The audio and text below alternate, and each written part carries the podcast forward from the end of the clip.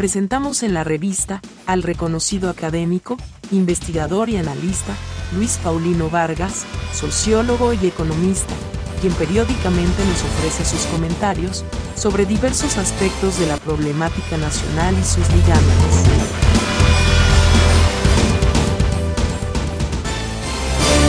Hola, les saluda Luis Paulino Vargas Solís, eh, profesor, investigador catedrático de la Universidad Estatal a Distancia. Les voy a compartir un artículo cuyo título es Que la economía no sirve para nada. Hay personas que son de esa opinión, no solo afirman que economía y astrología viene siendo la misma chorrada, sino que todavía más no lo piensan dos veces para lanzarse con que ser economista equivale a ser el más perfecto vago e inútil que a veces puede que tengan razón, pero no es cosa de meter a todo el mundo en el mismo canasto. Tan enconado desprecio se alimenta además de la limitada capacidad de predicción que la economía posee. Y entonces dirán, eso no es una ciencia, puesto que no tiene capacidad predictiva. A decir verdad, ni la sismología puede predecir los terremotos, ni la vulcanología las erupciones volcánicas, y para la meteorología, con satélites y todo, la predicción de los caprichos atmosféricos sigue siendo un asunto bastante azaroso. Diremos entonces que por esa razón tampoco son ciencias, pero bueno, a menudo la ignorancia es más destructiva que un terremoto, más poderosa que un huracán y mucho más espectacular que una erupción volcánica. Y sin embargo, para cualquier persona que haga un esfuerzo por tratar de ubicarse en la Escocia de 1770, debería ser comprensible que lo que el señor Adam Smith dejó dicho en su Riqueza de las Naciones, publicada en 1776, significó un enorme paso adelante en la comprensión humana de un sistema económico que por entonces empezaba a revolucionar el mundo y al que solo decenios después empezó a llamársele capitalismo. Que no se crea, por favor, que don Adam se limitó a parlotear sobre la mano invisible, cuando en la riqueza de las naciones solo la menciona una única íngrima vez. Conceptos que hoy nos resultan familiares como especialización o división del trabajo o nociones como la de que el tamaño del mercado es importante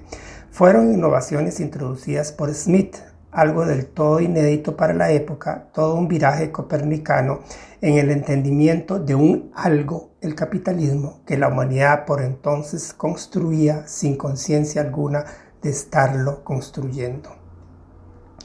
El caso es que la economía puede servir para mucho más de lo que la ignorancia de alguna gente quisiera admitir, aunque no necesariamente servir para algo bueno, similar a un cuchillo. Lo mismo te sirve para al hacer una dietética y saludable ensalada que para matar a un congénero humano.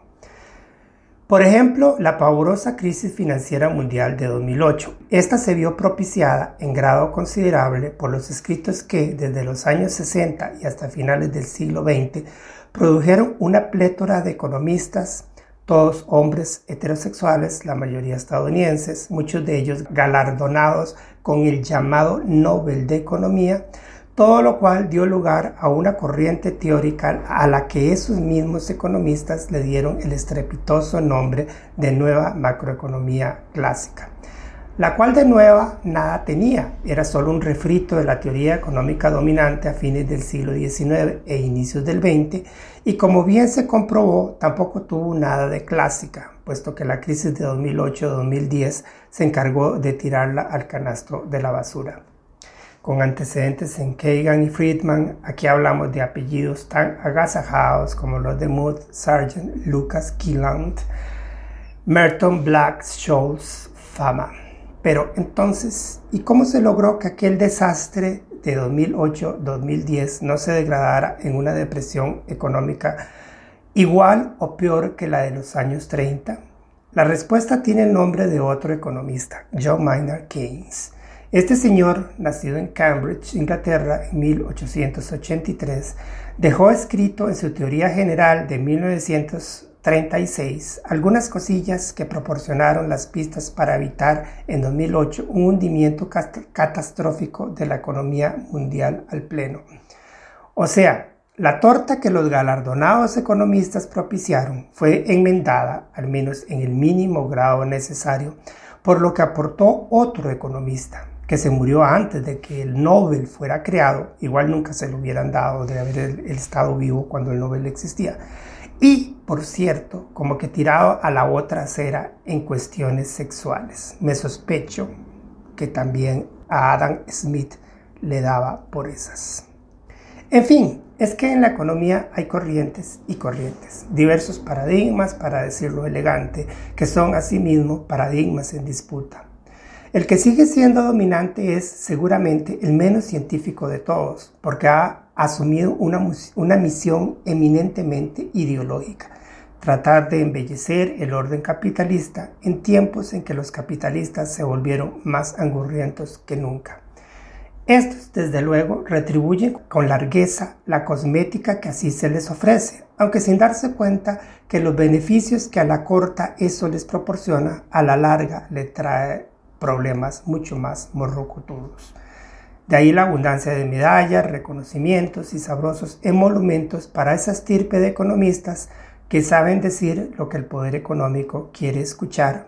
aunque sea algo que a la larga, y a veces no tan larga, resulte simplemente desastroso. Y, en efecto, es del caso que el desempeño de ese paradigma dominante es, hasta en el mejor de los casos, bastante deprimente como lo atestigua lo ocurrido en 2008,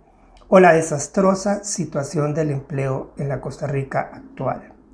Y, entre tanto, y aunque mucho menos audibles, ahí está la economía ecológica aportando teoría y evidencia para que entendamos que es vano imaginar que la producción y el consumo podrán crecer indefinidamente cuando vivimos en un planeta finito como también está la economía feminista, para obligarnos a abrir los ojos ante los enormes aportes del trabajo de las mujeres que por siglos las diversas vertientes de la economía, incluido el marxismo, mantuvieron en la invisibilidad. O bien las corrientes post-keynesianas, que no les tienen miedo a los escabrosos problemas del capitalismo actual, siempre en búsqueda de respuestas animadas por el muy elemental principio de que toda persona debería poder vivir una vida digna. O sea, y como más arriba lo mencioné, tampoco es cuestión de decir que todo es lo mismo y agarrar y embutir a tirios y troyanos en el mismo caballo de Troya. También debería tenerse un poquito más de cuidado antes de despachar de una patada más de 250 años de reflexión, debate, investigación, disensos, agarrada de mechas y sacada de lengua, libros, artículos, folletos, clases, conferencias y últimamente también comentarios en Facebook, podcasts, vídeos y hasta memes. ¿Que sirven? Sirven. A menudo para lo malo, pero ocasionalmente también para lo bueno. Muchas gracias. La revista, el medio de comunicación independiente, al servicio de la libre opinión y la cultura. Le invitamos a seguir periódicamente los podcasts y artículos de Luis Paulino Vargas en este medio digital. Puede encontrarnos en las principales plataformas de redes sociales, como la revista CR, el medio digital independiente para la opinión, el análisis, la información de actualidad y la cultura.